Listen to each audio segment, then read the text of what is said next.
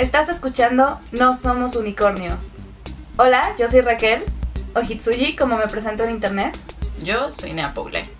En este podcast hablamos de cosas frikis, libros, anime, cosplay, fanfiction y todos nuestros intereses. Básicamente fangirleo al mil por mil.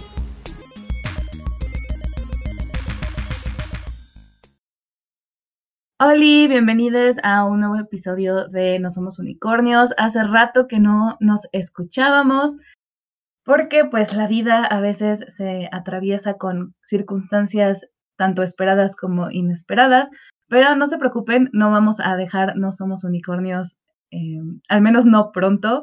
Quizás los episodios em, vayan a ser pues más esporádicos de lo que ya estaban siendo, pero pues no, no, no nos vamos, no nos vamos. Y el día de hoy traemos muchos chismecitos. Hoy sí es un episodio absolutamente de puro chisme y de contar anécdotas y cosas relacionadas con los fanfics. Que bueno, ya hemos hablado de fanfiction aquí en el podcast varias veces. Uno de nuestros primeros episodios fue explicar qué es. Entonces, si no sabes qué es un fanfic, puedes ir allá y enterarte un poquito más a profundidad. Y pues también hemos hablado de otras cosas relacionadas con los fanfics, como el Omegaverse, y por supuesto con uno de los más grandes chismes de el fanfic, que pues es eh, My Immortal, y también de Perlita Schumacher, que son, eh, ahí hablamos en nuestro episodio Las Perlas del Fanfiction. Pero hay muchas cosas, porque bueno, los fanfics llevan muchos años existiendo y hay muchos, muchos fandoms y hay muchas cosas que existen y ya dije existir dos veces, pero bueno. Entonces, pues queremos justo como contarles algunas de estas porque pues, es algo que nos gusta mucho, ¿no? Como investigar estas, eh, bueno, investigar y también algunas nos ha tocado vivirlas y experimentarlas. Eh, estas anécdotas de la historia de los fandoms y del fanfiction y del internet, que pues es que a veces sí es muy gracioso cómo funcionan estas cosas. Y pues sí, de eso se va a tratar el episodio de hoy. Probablemente sea un episodio largo, pero pues va a ser un episodio divertido y entretenido. Entonces vayan por su bebida favorita de preferencia o por sus palomitas, sus papitas o lo que sea, porque se va a poner bueno el chisme. Justo. Y justo se nos ocurrió porque a estos días pasados ha habido muchos em, rumores de que fanfiction ya se de que fanfiction.net ya se va a morir. Siempre son esos, son rumores, llevan como 10 años existiendo, aunque hace 10 años claramente no tenían la fuerza de hoy porque pues fanfiction apenas estaba empezando su era de ser mantenido por un hámster dando vueltas en una ruedita. Pero fanfiction.net lleva em, unos 10 años más o menos bajo mínimos porque un éxodo muy grande cuando se creó AO3 y la purga del 2008, etcétera, etcétera, etcétera. Entonces, pues llevaba mucho tiempo eh, funcionando bajo mínimos y estos días volvió así con todo el rumor, es que ya se va a morir, que no sé qué, y ya, ya, ya salieron a decir que están haciendo actualizaciones. Em, eh, que están haciendo actualizaciones y que pues no se va a morir, pero pues eso siempre revive muchas de las eh, mucho de eh, del discurso alrededor como de la historia del fanfiction, porque fanfiction.net va muchísimos años, yo creo que acaba de, sí, va a cumplir 24 años, si no me equivoco, ya cumplió 24 años, se creó en el 98, entonces de la historia del fanfiction en Internet, pues fanfiction.net ha visto un montón de cosas. Está muy chistoso cómo, cómo fue que toda la gente entró en pánico y más chistoso aún cómo se fue difundiendo el rumor, ¿no? De, que se cerraba fanfiction.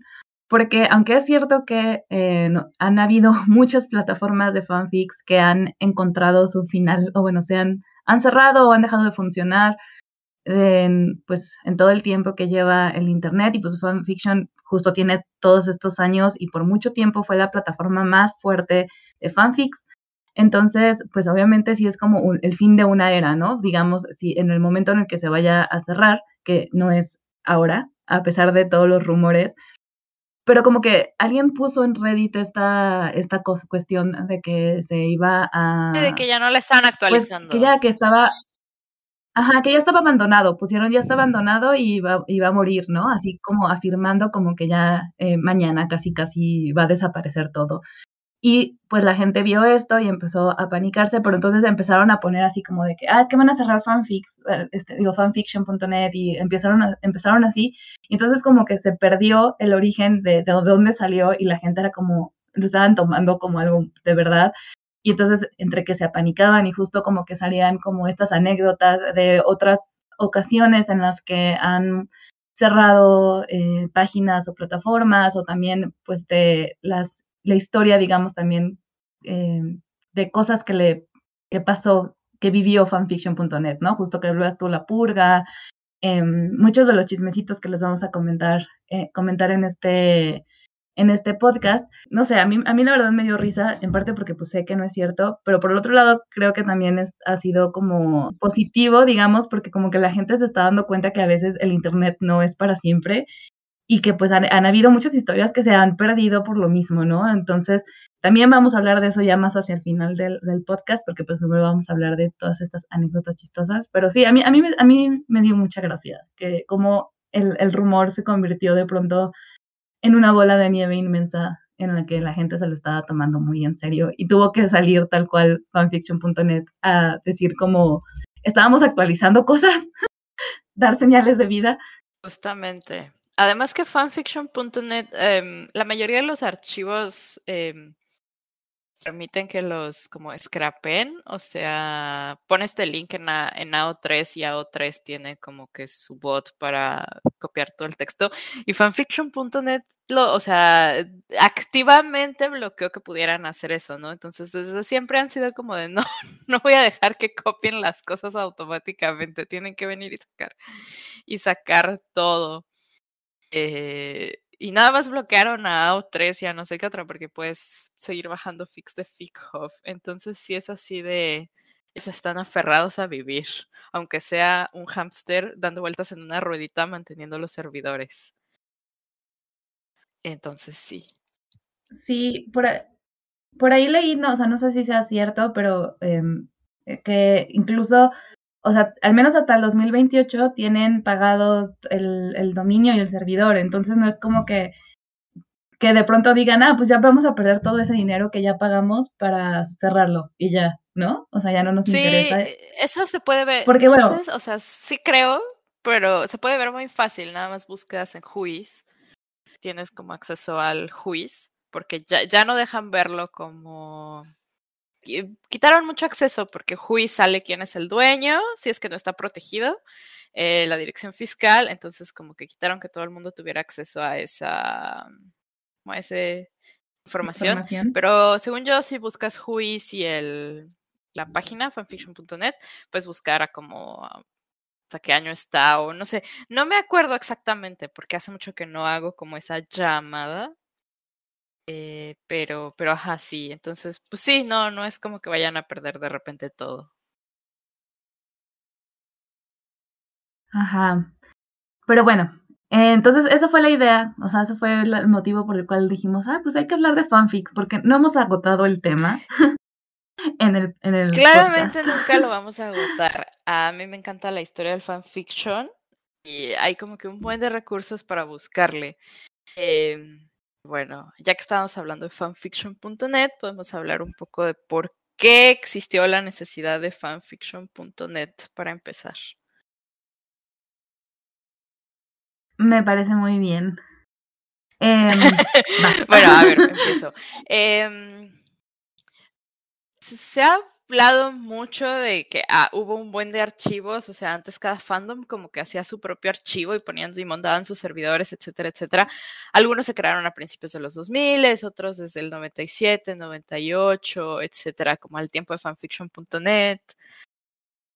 Y en realidad como que la idea de todos era proteger a sus fanfics de recibir eh, and desist eh, pero fanfiction es como el primero que, eh, no sé si el primero de los primeros que tiene como sus terms of service tan claros, o sea, tan claros, así de todo lo que está aquí le pertenece a sus creadores originales, pero el texto le pertenece a quien lo haya subido, etcétera. No tienen como toda esta cláusula.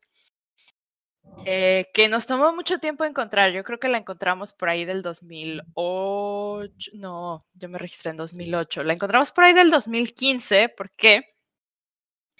Eh, que es como un disclaimer así general que protege a todos los autores de fanfiction. Pero para esos entonces ya estaba muy metida la, la, costumbre de poner disclaimers en los fics y son muy graciosos. Hay toda una historia detrás de los disclaimers pero en realidad los disclaimers eran simplemente una frase o un párrafo que decía, por, eh, yo sé que no soy dueño de los personajes, ni de los lugares, ni de, a veces de la ambientación, no me, este, no me eh, demande, por favor.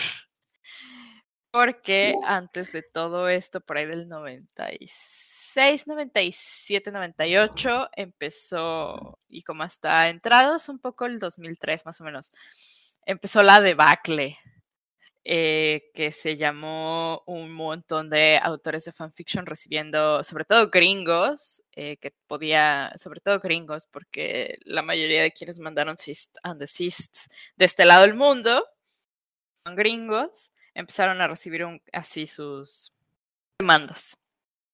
Anne Rice, Lucasfilms, creo que también los creadores de X-Files. Eh, había quien solo mandaba cease and desists selectivos como Anne Pern, si no le gustaba el fic. Eh, igual Nora Roberts también creo que tiene por ahí una historia de un cease and desist. Si no le gustaban los fics, como que no quería que estuviera, no quería que existieran, etcétera, etcétera. Entonces, hay, así, hay un montón de autores que se dedicaron a perseguir activamente su fanfiction y como eh, y de hecho está prohibido subir historias de ellos a fanfiction.net porque en aquel entonces como que pusieron esta cláusula de que obviamente los, eh, los, eh, los, fanfickers no eran dueños de los personajes ni nada, etcétera, etcétera, pero no pudieron defenderse contra este desastre, contra este, contra esta debacle, sobre todo de Anne Rice, porque sus abogados acosaban a la gente. Entonces, pues así nació un poco la necesidad de los archivos, de que hubiera como un lugar donde hubiera tantos que no pudieran perseguirlos a todos y que hubiera como esta cláusula de, ah, sí, sabemos que no es nuestro, por favor no nos demanden, no estamos haciendo dinero de esto. Sí, es que como que de pronto hubo muchos escritores que se dieron cuenta que existían esto de los fanfics y siento que entre que no querían entender qué era exactamente y entre que también algunos nada más por, por payasos como que dijeron, ay no, es que están haciendo historias de mi historia y, y este, no sé, es, esto no está bien. Entonces empezaban justo lo que dice Nea, ¿no? A hacer esta cease and desist, que es básicamente que les mandaban una notificación que si no dejaban de hacerlo y removían sus historias, iban a ser demandados por derechos de autor, que pues eh, obviamente pues la gente no, no estaba ganando dinero ni nada, estaba haciendo las historias por puro gusto, pero pues hubo gente eh, pues sí, hubo, hubo personas que sí, no solamente autores de libros, como dicen, pues Lucasfilm, y también ah, hubo otros también de programas de televisión y todo, que como que estaban limitando el tipo de, de, historias que se podían hacer al respecto de ellos. entonces, iban, tomaban, digamos, como medidas legales que pues sí eran bastante terribles. Los abogados de Anne Rice sí era, o sea, de, que acosar. Y hubo como ahí como una cosa muy como persecución de, eh, de, pues de autores de fanfics. Lo cual a mí siempre se me ha hecho súper irónico porque para mí Anne Rice ha escrito fanfics. O sea, más bien no ha escrito fanfics, pero muchas... Ajá, se alimenta mucho de la de cosas transformativas. Ajá, exacto, más bien. Eh, o sea, como que. Como su, su historia de Jesús, por ejemplo, o Memno, que el diablo. O las de la Bella Durmiente también. Entonces, como que sí se me hace como muy terrible eso. Y justo, pues, Fanfiction dijo: Yo no quiero meterme en estos problemas, entonces mejor simplemente voy a poner en mis reglas que no se pueden hacer este tipo de historias. Y, y listo, ¿no? Pero, pero sí es como o sea, sí es, es, muy importante mencionar este, este, digamos, hito en la historia del, del fanfiction, porque, o sea, se, se, tomaron medidas al respecto, que ahorita vamos a platicar de cuáles son estas medidas de, pues, para proteger a los autores de fanfics, que pues al final pues están haciendo sus historias pues en, el, en internet para el del fandom para el fandom y que realmente digo si han habido casos del que pues estas historias em, se empiezan a vender o lo que sea y pues eh, por un lado es entendible pero por el otro también es muy ridículo que, los autores estén pues haciendo esto que digo al final sí si quieres es, ellos tienen pues es suya la historia y es tienen los derechos y todo pero es como no sé a mí se me hace pues muy feo. Sí, nadie, casi nadie está ganando dinero de esto, prácticamente nadie, ¿no? Y en esos entonces no existía la organización para los trabajos uh, transformativos, la OTW, la que maneja Archive, ah, Archive of Our Own, entonces pues sí había... Y además, por más que exista la OTW, eh, los fanfics, eh, hay la gran mayoría sí pueden ser considerados copyright infringement en los Estados Unidos, pero es muy difícil probar que lo son o que no lo son, ¿no? Entonces, em, para que algo sea copyright infringement, eh, estás ganando dinero, ahí no tienes defensa posible, es copyright infringement porque estás como robándole mercado al autor original. Es un libro y tú escribiste algo que es un texto, pues se puede argumentar que si estás vendiéndolo, le estás robando mercado, ¿no? Porque se parece mucho el producto, eh, porque capitalismo. Entonces, es muy difícil y también es muy difícil probar que son trabajos transformativos. Lo único total completamente protegido son las parodias. Eh, porque este, ahí sí hay como una estipulación que toda parodia está está, protegida, que es por lo que, por ejemplo, en SNL hacen sus skits de políticos gringos y a nadie le molesta, o bueno, sí les molestan, pero nadie los puede demandar por eso, o en SNL hacen skits de cosas de cultura pop y no hay un problema de copyright infringement tan grande porque es parodia. Eh, pero bueno, hablando del hito, ah, de repente, eh, como entre el 90 y poquitos y los dos mil y poquitos, el internet se, llegó, se llenó de cease and desist y de fanfics que tenían disclaimers de ya sé que yo no soy la dueña de los personajes. Hay muchos muy divertidos. Algún día voy a hacer una recopilación de, porque Fanlore tiene una recopilación, pueden buscar disclaimers divertidos por ahí. Em, y bueno, vamos, vamos a hablar de una persona que no me cae muy bien, pero, pero, pero tiene, tiene que ver con esto.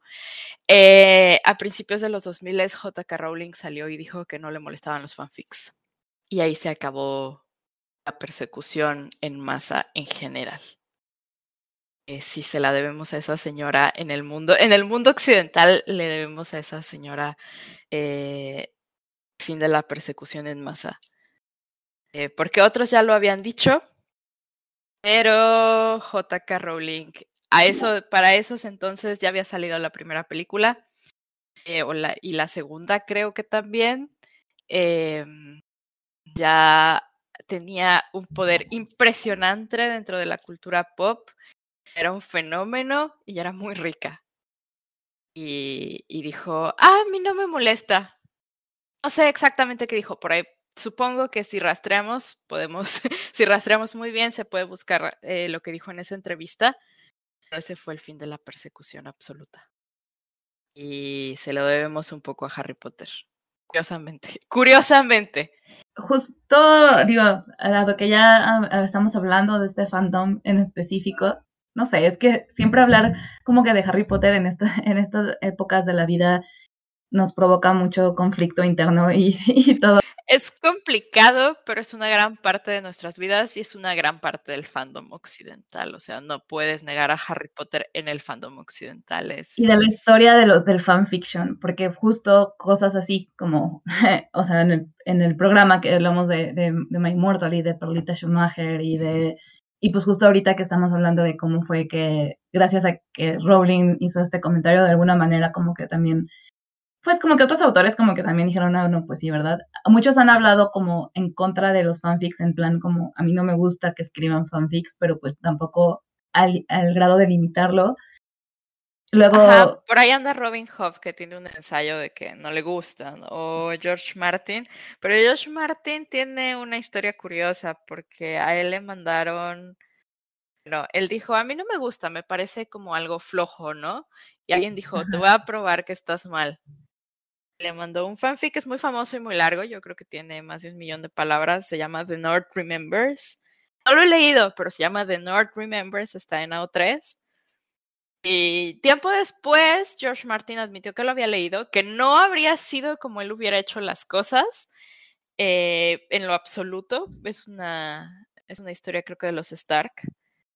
Eh, que, sus, que no habría hecho, tomado muchas decisiones narrativamente porque le pareció que estaba bien escrito y que como que ya no pensaba que era como que solo por flojera. Él mismo tuvo que reconocer que los fanfics... que seguían sin gustarle mucho, pero que ya no podía sostener su argumento por flojera. Sí, es totalmente válido que pues, a los autores no les guste, pero por otro lado también se me hace curioso, no sé, porque yo pienso, a mí sí me gustaría que crearan cosas inspiradas en, en, lo que yo hago, no sé, no sé, pero bueno, cada quien es también respetable siempre y cuando no empiecen a hacer su persecución como la señora Anne Rice. Pero bueno, entonces justo decíamos, podemos hablar un poquito como de, de, anécdotas dentro del fandom de, de Harry Potter. Y es que... Eh, tan grande. Ajá, y pues también de alguna manera también es de lo que más sabemos, porque yo creo que todos los fandoms tienen sus propias anécdotas, aunque eh, muchas veces no salen de ahí, o sea, yo me imagino sobre todo fandoms grandes del Señor de los Anillos, eh, Star Wars, Star Trek, que pues además a Star Trek de una manera le debemos también mucho em, en cuanto a, bueno, aquí. Occidentalmente le debemos la creación del fandom como lo conocemos hoy, eh, porque así, así nos metamos en fandoms de otras cosas y de otras partes del mundo. Eh, seguimos siendo un fandom que bebe mucho del fandom occidental y con sus pros y sus contras, entonces pues ahí está, ¿no? Sí, exactamente. Entonces, pues en todo seguramente hay chismes y estaría igual interesante luego como eh, buscar, buscarlos, no sé. Pero bueno. Eh, sí. A mí me gusta como esperar a que pase tiempo, porque me sé muchos chismes, por ejemplo, de. o de que ya haya pasado el chisme. Ah, ah sí, claro. O sea, es que, es que también. Como que, Pero dejo que pase cierto tiempo. Ya que pasa el tiempo, como que siempre hay una persona que se encarga de como de recopilar la historia y hacerla como, digamos, pues, no resumida, pero sí como más clara, como para platicarle platicar, porque también estoy pensando que también, por ejemplo, en Homestock también hay un montón de chismes. Este. Hay muchos chismes. Em, la cosa con Harry Potter es que es el fandom más grande en fanfictionnet, seguido creo que de Naruto. Naruto también tiene un montón de chismes. Eh, y de historias curiosas, eh, pero Harry Potter es el fandom más grande. Y en, la, y en los 2000 eh, cada fandom tenía como que su archivo, ¿no? Hoy todavía se mantiene muy bien el archivo, por ejemplo, de Doctor Who. Y Doctor Who, si quieres leer, lo mejor es ir a su archivo, porque aunque sí hay en AO3 y sí hay en FanfictionNet, no está tan no es tan grande como lo que hay en su archivo, ¿no? Entonces sí hay cosas que se mantienen, archivos que se mantienen, pero usualmente un fandom tenía uno o dos archivos. Sí. A veces porque a veces se peleaban entre ellos. O tenían reglas distintas. Que, o sea. Tenían reglas distintas. De, archivos, o sea. De esos Perdón, vas. Sigue. Ah, que, que con archivos nada más rápidamente, por si de pronto como, nada más para no generar confusión, nos referimos a que eran como páginas específicas de cada fandom en donde recopilaban, eh, bueno, la gente subía sus historias, un poco como, pues sí, fanfiction.net, como Archive of Our Own todo, pero específicamente de ese fandom.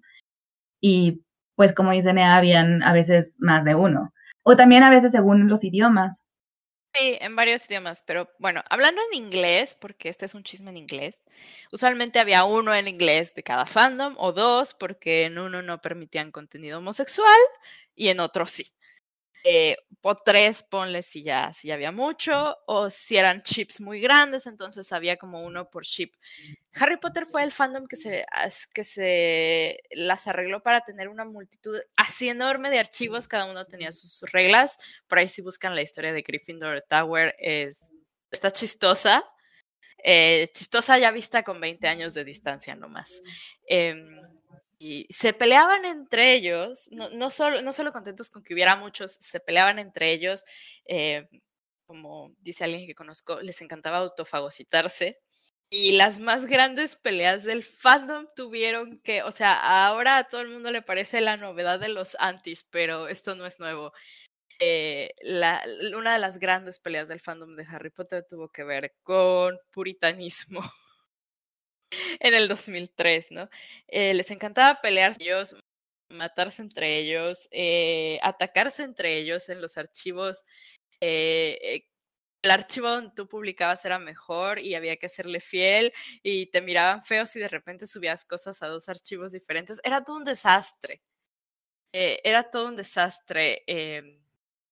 Digo, no, esto usualmente solo pasaba si tenías la suficientemente relevancia como para que notaran que estabas en dos archivos diferentes. Eh, seamos sinceros, la mayoría de los escritores de fanfiction no tiene, pero sí dio pie a uno de los más grandes chismes de la historia en en fanfiction. MS Scribe. Live Journal. Ah, Live Ah. Scribe. Ajá. Mrs. Scribe. Ah, Mrs. Scribe era una señora, era una señora del sur de los Estados Unidos, blanca, rubia, muy sureña, eh, etcétera, la que le gustaba escribir cosas, eh, eh, también cosas eróticas, pero bueno, cosas de ships. Eh, me acuerdo que escribía, creo que Harry Hermione me acuerdo, pero en esas épocas estaban peleando las Harry Hermione versus Harry Ginny versus ya se empezaban a pelear con las Drarry, etcétera. Pero sí, se peleaban el chip Harry Hermione versus el Harry Ginny. Yo no sé cuál escribía, pero no escribía del que era más popular. Escribía Harry, Harry Hermione. Harry Hermione, ajá. Él le gustaba escribir eso. Eh, y entonces se estaban peleando entre dos archivos porque había uno, según yo, Gryffindor Tower, donde solo permitían chips que fueran a ser, que ellos creyeran que fueran a ser canon. Entonces solo permitían Ron Hermione, Harry Ginny y Wolfstar. Porque Wolfstar es canon. Creo que eso dice mucho, creo que eso dice mucho de cómo se percibe el Wolfstar en el texto del libro. En el otro permitían cosas que no fueran a ser canon. No me acuerdo de su nombre, lo siento. Ahí había en ese archivo el segundo, había eh, gente, había lo que hoy, bueno, en el fandom de Harry Potter en español hay una denominación específicamente para las Drarris muy famosas y para las Dramiones muy famosas, eh, les decimos vacas sagradas. Eh, en inglés no sé cómo les llamen, pero bueno, les decimos vacas sagradas. tienen muy buenos chismes, pero no me voy a meter en ese, en ese desmadre el día de hoy. Otro día hablamos del Drarry versus Dramione en español. Es muy largo. Eh, entonces, eh, había pues, fanfickers muy famosas, entre las cuales estaba Cassandra Clare, para que le suene como el nivel de, que había ahí, al menos en popularidad. Y Miss Scribe quería ser su amiga. Así que un día llegó un post así como muy puritano Live Journal, donde etiquetaron a Cassandra Clare y a sus amigas que escribían fics pervertidos, eh, no cumplían con no sé qué religiosamente, no sé, algo, algo que si ustedes lo leen sí suena muy sureño de los Estados Unidos. Y era de un tipo, según que estaba condenando las que se iban a ir al infierno, yo qué sé, algo así. Eh, entonces, pues estaba Miss Scribe entre todas ellas cuando y hizo su post de apoyo, que no sé qué, y de repente le empezaron a hablar estas chavas, que eran muy populares, ¿no? Entonces yo creo, finalmente yo creo que, que logró un poco su cometido, hablarles. Ah, ya me acordé cómo les decían, les decían de Inner Circle, así como, algo así, a, esas. Total que entre eso, pues se peleaban los archivos, esta señora decía que la acosaban, eh, tenía pruebas, ¿no? O sea, le comentaban cosas feas en sus posts, no sé qué, y, todo el mundo decía, ay, pobrecita. Hasta que un día descubrieron la verdad.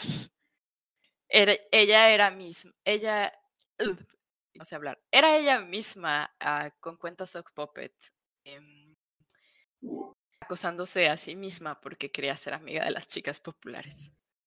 Sí, sí, esto no es la trama más, más esto no es la trama de una uh, rom-com em, adolescente ridícula en la que salía Lindsay Lohan o Hilary Duff, yo no sé qué es. Eh, pero es que eran señoras de que entre los tu 26, 30 y tantos años.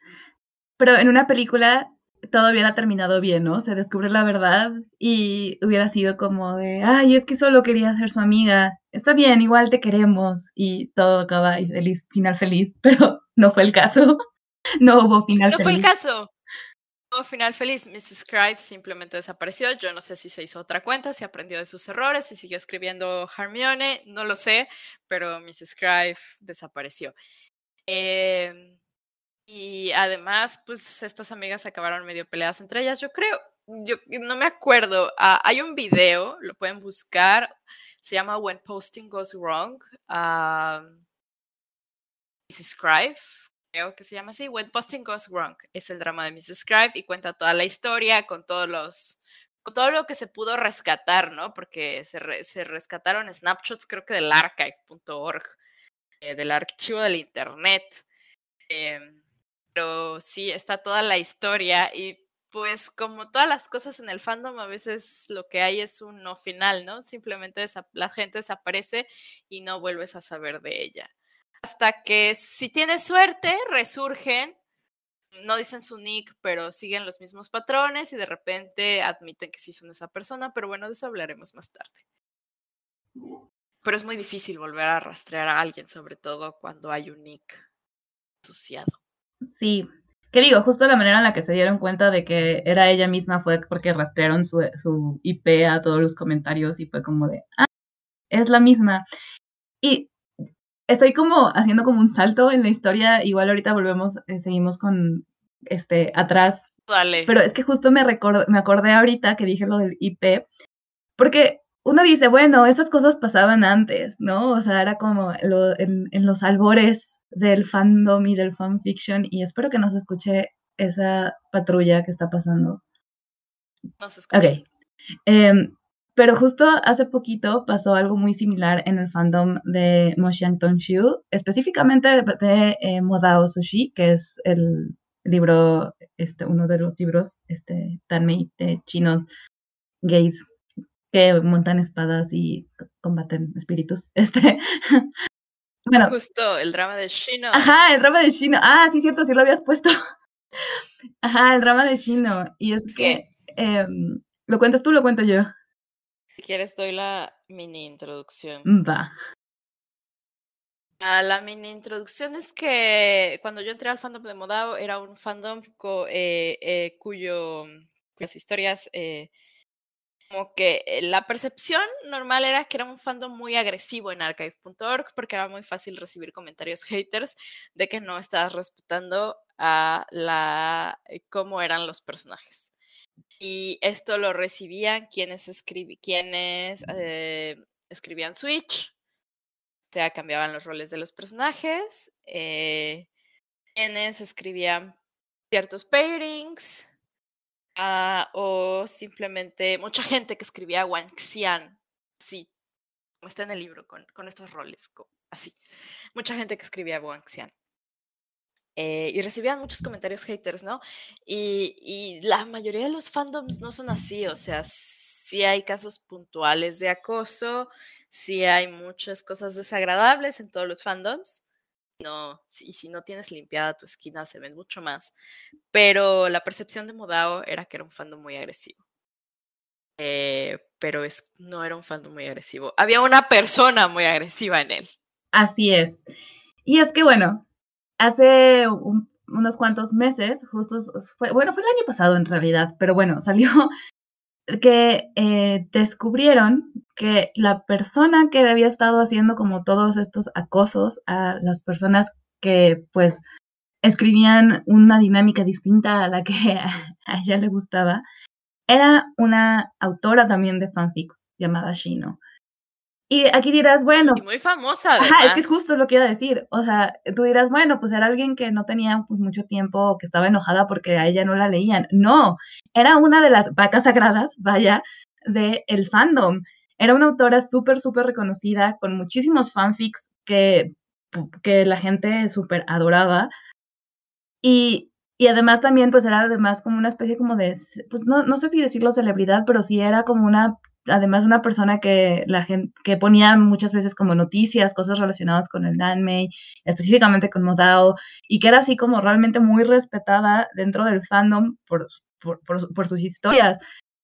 Y pues el momento en el que se dieron cuenta de que en realidad ella había estado creando cuentas falsas para hacer todos estos ataques y para hacer todos estos comentarios y todo, eh, pues fue justo rastreando el, IP.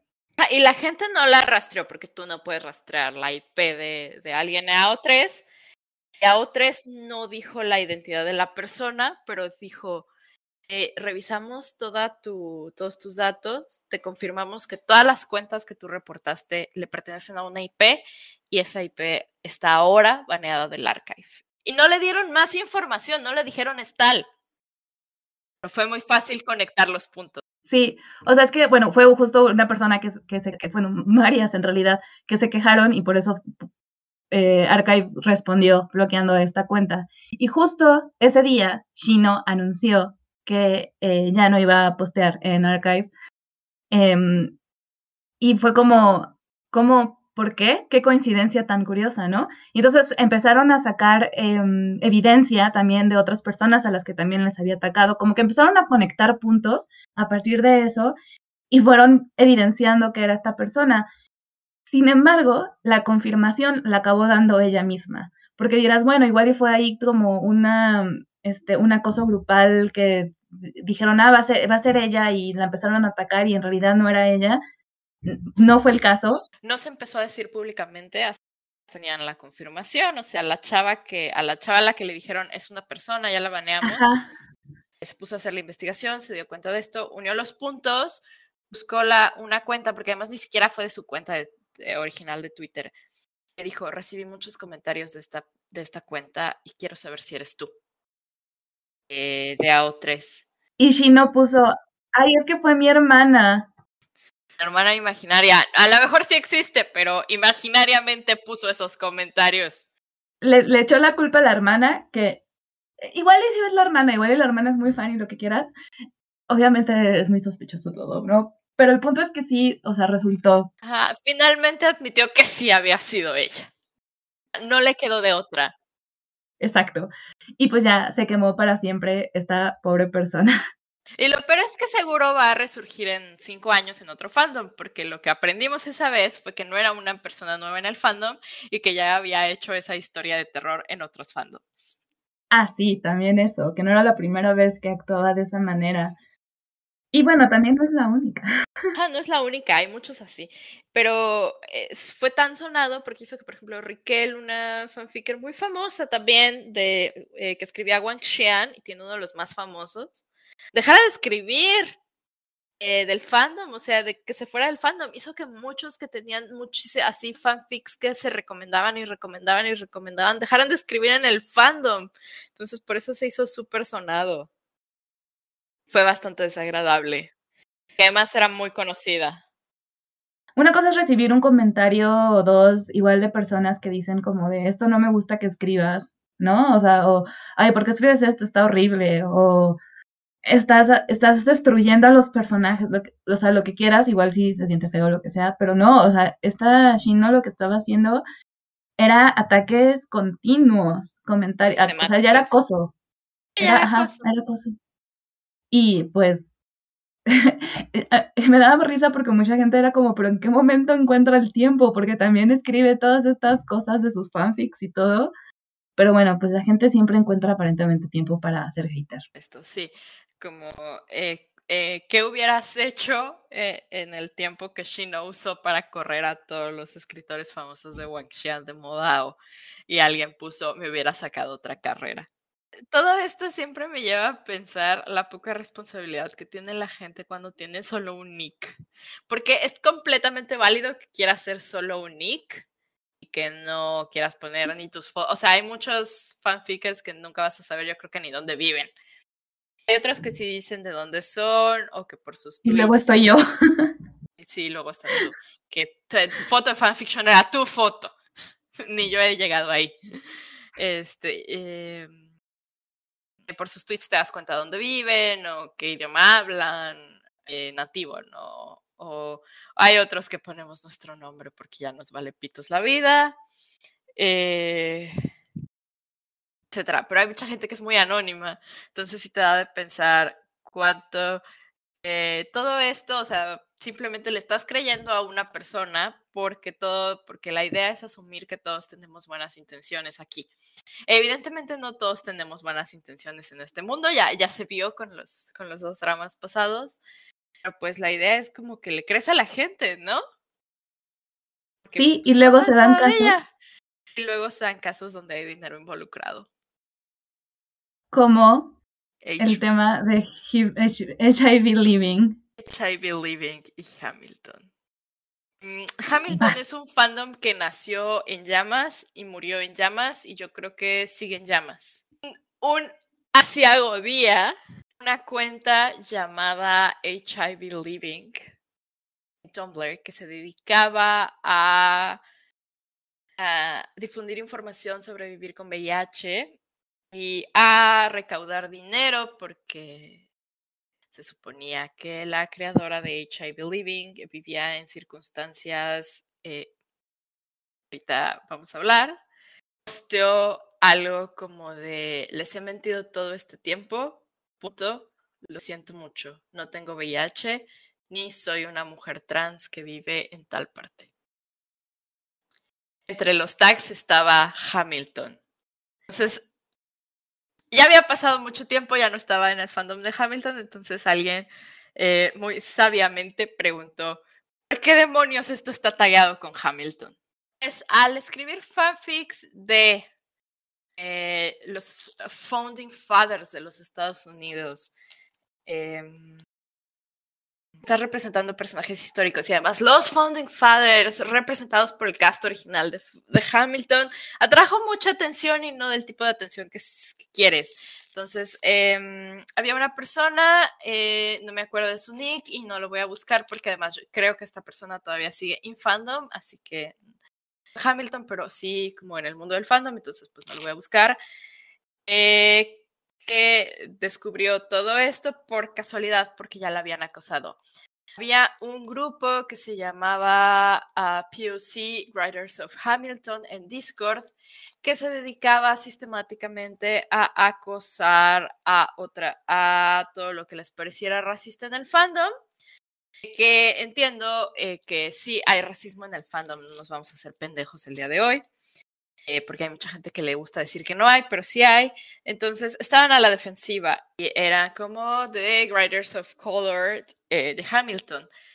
Eh, más tarde se descubrió que era como un grupo de cinco personas, en la cual dos eran blancas, em, al menos. No se tiene confirmación del resto, pero al menos dos eran blancas, estaban mintiendo y simplemente querían acosar gente. Entonces, como se verá, sí, e, es, eso era un desastre. Eh, y hacían listas eh, en la que si se escribían out de los founding fathers siendo menores de edad y ships, entonces era contenido, la palabra que no voy a decir en el podcast. Eh, y más tarde hicieron una lista denunciando a todos los que habían escrito eso por cierta palabra que no voy a decir en el podcast que habían escrito cosas underage y más tarde se descubrió que la mitad de las personas de esa lista eran de hecho eh, menores de edad escribiendo fanfics. Eh, pero bueno, estas personas y estos grupos acosaron a alguien que escribió un fanfic de Lin Manuel Miranda eh, y no sé qué otro protagonista de Hamilton, el musical del cast original, donde había tentáculos involucrados. Perdón, pero había tentáculos involucrados. Le acosaron que el fanfic lo borró no, no, no sé dónde está, no sé cómo se llama, no sé, no sé cuál es el link, pero creo que se puede ver en el archive del Internet, en la máquina del tiempo del Internet. Pero había un, un fic con tentáculos involucrados y esta persona lo borró. Y ya, pareció que no había nada. Pero había una persecución en la que si escribías casi cualquier cosa tenías que justificarlo por una historia. O sea, si querías escribir algo que fuera como dark content, tenías que sacar tu trauma, evidenciárselo al mundo, porque si no te iban había un grupo dedicado a acosarte. Además, no era un fandom muy grande, tenían tiempo. Así que se publicó una vez un AU donde uno de los founding fathers eh, tenía VIH. Y esta persona dijo que está en todo su derecho, eh, no la persona del fandom de los tentáculos, HIV Living, otra persona, estaba en todo su derecho de escribir este AU, ya que ella era, vivía con VIH. Aquí dices, ah, ok, eh, curiosa justificación, porque no deberías necesitar una justificación para ello, más que no decir estupideces eh, sobre el VIH, pero está bien, abrió un Tumblr donde se dedicaba a, donde se dedicaba a subir información sobre VIH y vivir con VIH.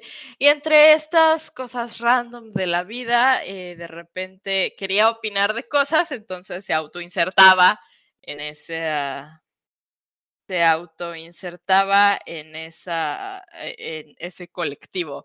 Eh, de repente era una mujer víctima que había sido víctima de trata, que vivía en la India, pero era originalmente de Bangladesh. Eh, no, se, no se sostiene eh, por las relaciones diplomáticas de la India y Bangladesh, todo esto. Pero bueno, eh, que vivía en la India y tenía una novia, entonces era sáfica, creo. Eh, no sé si la novia o ella era una mujer trans, se, se autoinsertó todas las identidades que pudo. y es muy triste lo que hizo porque ahora la gente siente que tiene que justificar todo y, lo vemos, ¿no? Así, y, ah, todavía dudan de tu identidad, ¿no? Si es que estás diciendo la verdad. Se autoinsertó todas las identidades que pudo. Eh, pero se contradecía regularmente, que si tenía novia, que si no tenía novia, que si de repente estaba casada, que si no sé qué, y alguien se dio cuenta de que se contradecía. Eh, ¿Quién se dio cuenta? La persona del fanfic de los tentáculos, eh, que estaba muy enojada porque la, habían, porque la había acosado un grupo que tenía que ver con HIV Living. Eh, y no lo hizo, y ella hoy todavía dice que no lo hizo, que no la, que no la desenmascaró en venganza, nunca lo sabremos, pero tratamos de creerle a la gente y digamos que no la desenmascaró en venganza. HIV eh, Living era una chavita eh, muy joven. Blanca que vivía y estudiaba en una universidad reconocida de los Estados Unidos. Nunca cubrió bien sus huellas, entonces era muy fácil encontrar cómo HIV Living estaba ligado a un perfil de una persona blanca. Eh, viviendo en los Estados Unidos, eh, siendo estudiante de una universidad reconocida en los Estados Unidos. Y, y como que todo el debate que se dio fue de cómo después de esto le podemos creer a la gente Sí, y el problema también además no fue solo que mintió, sino que también, o sea, pedía donaciones. Pedía donaciones, ¿no? Y había dinero involucrado. Entonces, eh, todo el debate de cómo le podemos creer a la gente eh, y cómo esto, y cómo de esto no vamos a salir siendo unos absolutos desconfiados, porque en el fandom, pues la idea es, es creer en las buenas intenciones de la gente. Eh, ser cautos, sí, pero creer en las buenas intenciones de la gente. Entonces, ¿cómo no vamos a salir de esta siendo los peores desconfiados del mundo? Y bueno, también, nuevamente, no es la única que hizo cosas así. También eh, la Cassandra Clare. Es la única. Cassandra Clare, eh, conozco a dos personas que fingieron tener cáncer terminal. Eh, lamentablemente, y luego porque querían matar su perfil de fanfiction, a Ah, una de ellas lo logró, eh, pero eh, por si anda ahí no voy a decir más del tema. Wow, eso no me lo sabía, pero se me hace muy drástico esa manera de matar tú, o sea, porque siempre puedes decir como, bueno, ya me voy del fandom, adiós. Pasó en Potterfix, es todo lo que diré hay alguien que fingió tener cáncer terminal y luego dijo que no, que la que había tenido, y cuando, cuando se aburrió y quiso recuperar su cuenta, dijo que la que había tenido cáncer terminal era su hermana. A la fecha de hoy, yo no sé qué pasó, no me interesa y no quiero averiguarlo más. Pobres hermanas, siempre les echan la culpa. Te digo, yo, yo no quiero averiguarlo, quizá algo había de verdad, eh, quizá no, pero no, no planeo averiguar más. Conozco a alguien más que fingió tener leucemia para causar pena. Eh, eh, para causar pena eh, y conseguir que, que mujeres rolearan eh, tener sexo con él. Digo, lo intentó. No logró causarle pena a ninguna, pero lo intentó. Bueno, quizás sí les provocó pena, pero no le sirvió para lo otro que querían. Sí, no, no les sirvió para que accedieran a rolear tener sexo con él. E, en Messenger, en los tiempos de, Live Messenger. Eh, entonces, H.I. Believing no es la única persona que ha hecho esto, solo es una de las personas que más se ha hecho famosa haciendo esto. Bueno, pues a ver, otro chismecito. Eh, ya regresando a esta cuestión de las plataformas y de lo del el rumor de la muerte de fanfiction.net, pues podemos hablar. Vamos a hablar un poco de la purga. Exactamente. Se le llama la purga, pero fueron los que lo hicieron más legalmente. Eh, no quita que hayan sido unos desgraciados, pero fueron los que lo hicieron más legalmente. Eh, Fanfiction empezó permitiendo el posteo de contenido MA, mature, para mayores de 18 años. Eh, creo que se entiende a qué nos referimos con esa clase de contenido. En el 98, muy temprano, en los 2000 empezaron a limitar qué clase de contenido MA podía, podía publicarse y yo creo que para el 2005 ya solo permitían M, mature, para mayores de 17 es sin contenido sexual explícito.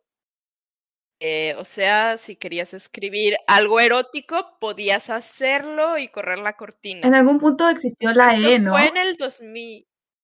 La e, Le decían MA. Ah. A la E le decían MA. Dice que está prohibido. Y esto ya estaba prohibido para el 2003, 2004, 2005. Por ahí. Pero fanfiction depende de las, eh, depende de los reportes y aprendieron muy bien después de la purga a depender de los reportes. Entonces, pues si nadie te reporta, ellos no van a revisar. Entonces, por ende, hay mucho contenido explícito, MA, publicado en la plataforma, más en español porque menos revisan. El problema es que yo presiento, no estoy segura, que tuvieron problemas con anunciantes o con alguien un día dijeron, vamos a revisar y vamos a remover lo que encontremos. Eh, pero bueno, eh, todo esto está siempre limitado al error humano y borraron muchísimas historias eh, que no fueron reportadas porque en, este momento quisieron como hacer una limpia en el 2008 cuando esta regla ya llevaba varios años. Esto se le llama la purga porque prácticamente no avisaron. Y se borraron muchas historias, sobre todo en inglés, y la gente lógicamente se enojó mucho. Pero sí, para su información, fanfiction no permite el contenido sexual explícito. Em, yo no voy a reportar nada si lo veo, nadie va a reportar nada en español si lo ve, pero... en sus términos de servicio, términos En sus términos de servicio está muy, eh, muy claro, así que no les recomiendo indignarse si les borran algo. Igual en Wattpad. Wattpad no permite además contenido para mayores de 16, 16 que no esté tagueado como explícito y además está bajo otra legislación, entonces. Sí, y, de hecho estuvo chistoso porque justo hace poco supimos, ¿no? De una persona a la que le borraron su cuenta y no solamente ella, o sea, como en general es miedo de muchas personas que le borraron su cuenta por no cumplir con los términos de servicio. Y fue como de, ah, ¿por qué la, ¿por qué la borraron si lo que escribía nada más pues era este explícito, ¿no? Y en Wattpad pues sabemos que existe, hay muchas historias este, eróticas, muchísimas, pero tienen que estar marcadas. Ajá, tienen que estar marcadas. Cumplir con la legislación canadiense y la legislación canadiense considera pornografía muchas cosas que la legislación gringa todavía puede considerar como contenido erótico. Ah, y a pesar de que el contenido erótico está permitido en Wattpad, la pornografía no. no.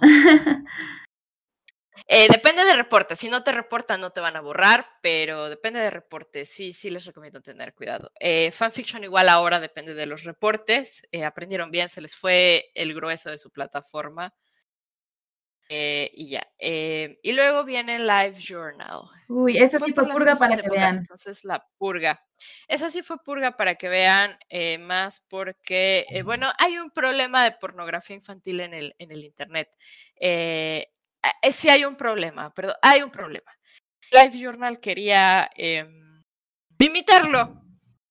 Eh, ahora yo bromeo un poco con el asunto y digo, eh, ¿recuerdan cuando Live Journal quería borrar el porno infantil y borró fanfiction, comunidades queers, comunidades de sobrevivientes? pero el porno infantil sigue ahí. Ese no lo borraron, eso se quedó. Digo, sí borraron mucho, pero eh. O sea, siguen cosas. Y eh, se llevaron muchas cosas que no lo eran bajo la legislación gringa. La legislación gringa tiene sus propias cláusulas y cosas que sí son consideradas dentro de la categoría en México o en Europa o en Canadá o en otros países, no lo son en Estados Unidos. Importante. Y la legislación de Live Journal está en Estados Unidos. Entonces, borraron un buen de fanfics que ni siquiera tenían menores de edad ellos. Eh, comunidades enteras eh, LGBTs, eh, comunidades de sobrevivientes. eso sí fue una purga, fue horrible. Sí, sí, sí, fue muy feo porque pues mucha gente el, problema también con esa purga fue que era, habían personas que solo, o sea, que tenían amigos o, sus círculos, digamos, como seguros en, en estas comunidades de Live Journal, y al momento de hacer la purga, ni siquiera pudieron como decir como, oye, pues me, búscame en otro lado, ¿no? O sea, simplemente... Ah, pierdes medios de contacto. Ajá. Entonces, no solo fueron las historias. Toda esa gente se fue a Tumblr, pero se perdieron, hay muchas relaciones, muchas historias, etcétera, etcétera. Y sí, o sea, puedes reconocer que existe el problema y que ya Live Journal no, no nos dio ninguna solución en lo más absoluto Ajá. Eh, sobre ello. Sí, que suele pasar. Entonces, o sea, en general, como en todas las plataformas en las que, por ejemplo, pues Tumblr también, que de pronto ahí fue una cuestión más bien. Tumblr, de, de, de, Tumblr tuvo un problema. Y sí tenía un problema de porno. Sí. En el sentido de que no, se, no lo tagueaban bien, eh, los menores de edad podían acceder, no había herramientas y las herramientas que había, las cuentas no las usaban y luego lloraban cuando los bloqueaban. Era así como de, por favor, sí. hay que ser conscientes. Si hay herramientas para marcar que tu contenido es para mayores, úsalas. Y Tumblr no tenía las suficientes, básicamente entonces. Pero sí fue un problema de anunciantes. A los anunciantes no les gusta el contenido más 18 ni la piratería. Por eso los, los ads de los sitios de piratería son, son como son, por si alguna vez se lo han preguntado. Ajá. Porque es el único lugar en el que pueden poner ese tipo de, de anuncios. De ads, exacto.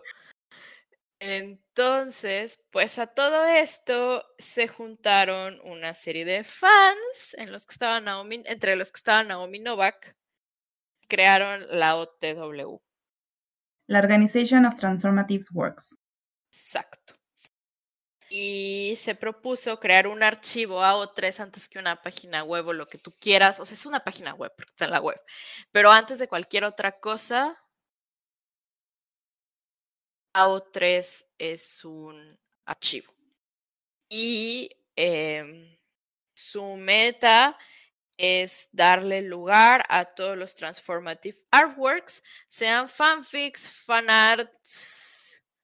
Eh, es un poco tricky subir fanarts, pero sí se puede, fan videos, eh, todo lo que sea fanish content, ensayos, ensayos de metaficción, todo, todo, todo eso cabe en Archive. Es más conocido para los fics, pero todo esto se puede poner en Archive. Originales basados en D&D o partidas de rol. Eh, sí, no suban sus novelas originales a Archive, no van ahí. Eh, no son trabajo transformativo. Los originales que se pueden subir a Archive eh, deben de estar ligados a la idea de fanish content de alguna manera. Eh, partidas de rol, etcétera, todo eso, eso sí se puede, entonces, ajá. Se creó esto. Eh, Archive sí tiene un problema llamado eh, que su demografía está muy limitada. Em, pero bueno, ese fue un problema de que salió la beta y solo llegaron los gringos, porque la hicieron los gringos. Sí, pues está en inglés. Ajá, pero fanfiction, por ejemplo, no tuvo ese problema porque no tuvo este, esta limitación. Entonces necesitabas conocer a un gringo te diera una invitación para empezar a, invitar a tus amigos, porque solo era por invitación, ni siquiera había una lista de espera. Y ya cuando salió la lista de espera, las esperas eran de 6, 7, 8 meses. Entonces, pues el fandom en español no lo conocía tanto. Ahora nos cuesta porque la gente cree que no la van a leer si publica en español, entonces no suben sus cosas en español, entonces uh, suban sus cosas en español a Archive, por favor, para que dejen de creer que solo es en inglés. sí los leen, se los juro. No los van a leer tanto como en Wattpad, pero sí los leen, se los juro. La única manera de llenar Archive de español es subiendo sus cosas. Entonces, bueno, tiene este problema. pero es un archivo eh, que se autogestiona, pide donaciones dos veces al año, odian que pida donaciones, pero bueno, no gana lo que eh, eh, Archive of Our Own recauda lo que gana un ingeniero cada vez que recauda, recauda lo que gana un ingeniero entre entre junior y senior, o sea, lo que está en medio, eh, cuando ya estás a punto de subir en Amazon cada año, eh, al año. Entonces, para que se imaginen que no es mucho en dólares, suena mucho, pero no es mucho. No les da para hacer mucho.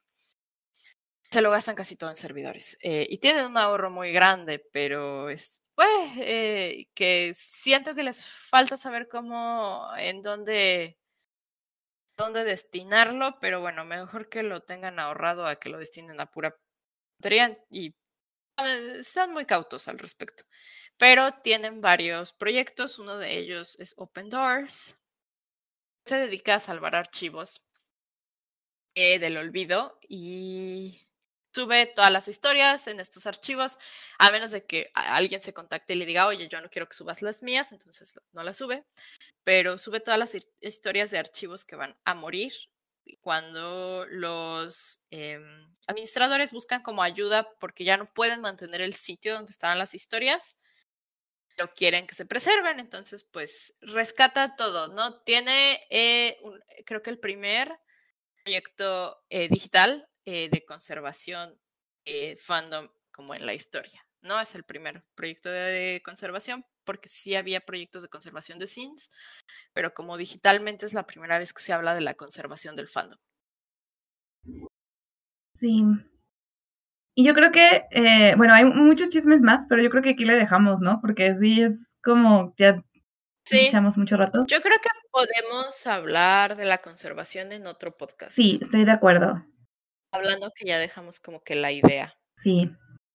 Pero bueno, como se dan cuenta, hay muchas, muchas cosas, historias y anécdotas, por eso nos gusta tanto luego hablar de ellas. Y curiosamente, cubrimos casi todo. Sí.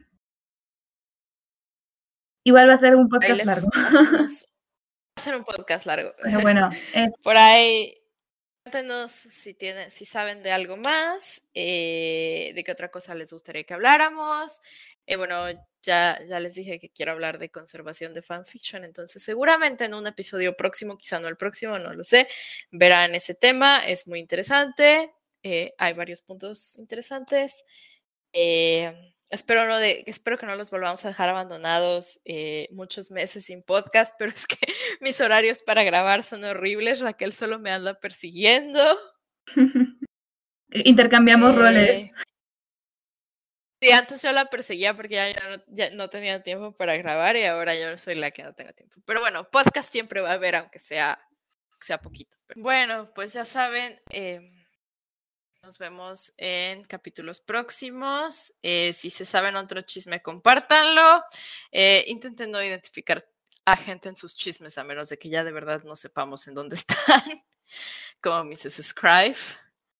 A menos de que de verdad ya no sepamos en dónde están o ya sean escritores famosos. Eh, tengan su esquina del fandom barrida y muy limpia. Y nos vemos en el próximo episodio.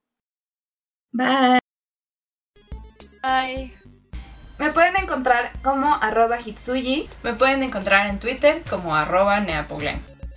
También pueden seguir a nuestro podcast en Twitter. El arroba es NotUnicornsPod. Donde podrán comentarnos sobre él, sugerir temas y aventarnos jitomates virtuales. ¡Hasta la próxima!